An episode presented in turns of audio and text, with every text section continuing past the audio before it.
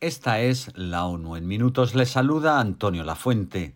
El secretario general ha convocado para septiembre una cumbre en la que exigirá a los líderes mundiales que acudan con medidas nuevas, tangibles y creíbles con las que acelerar el ritmo de la lucha contra el cambio climático.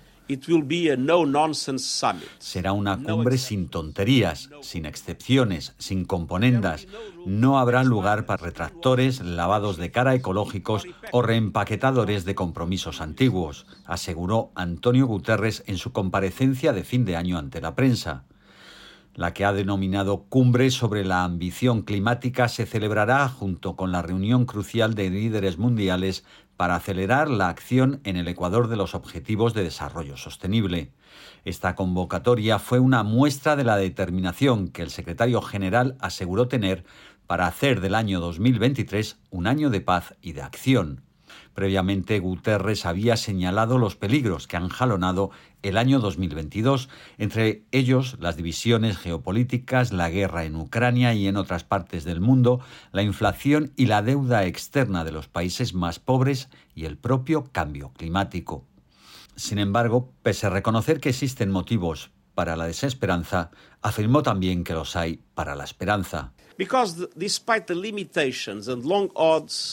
Porque a pesar de las limitaciones, estamos trabajando para hacer frente a la desesperación, luchar contra la desilusión y encontrar soluciones reales, dijo Guterres.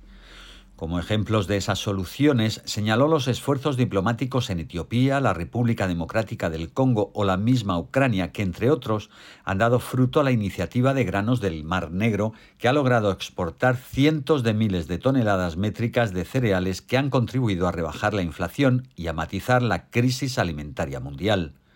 Cambiamos de asunto. El alto comisionado de las Naciones Unidas para los Refugiados aseguró que es necesario actuar con urgencia en las Américas, región que alberga el 20% de los 100 millones de desplazados forzosos que hay en el mundo. Filippo Grandi hizo esa declaración al término de una visita de una semana a la región en la que fue testigo de los esfuerzos para encontrar soluciones a los complejos movimientos de población que afectan a personas de varias nacionalidades que se desplazan por todo el continente. Entre los desarraigados hay millones de refugiados inmigrantes de Venezuela y otros desplazados dentro de Colombia y en Centroamérica el aumento de la violencia en algunos países, el encarecimiento de la vida, las dificultades económicas derivadas de la pandemia del COVID-19, así como el agravamiento de la pobreza debido al elevado desempleo y los bajos salarios, han dificultado la estabilidad de muchos desplazados, obligándolos a reemprender largos y peligrosos viajes. El compromiso y la generosidad mostrados son extraordinarios, pero las comunidades locales y los países de acogida también necesitan apoyo afirmó Grandi, quien urgió a los donantes, las instituciones financieras internacionales y el sector privado a invertir aún más en los países de origen, tránsito y destino.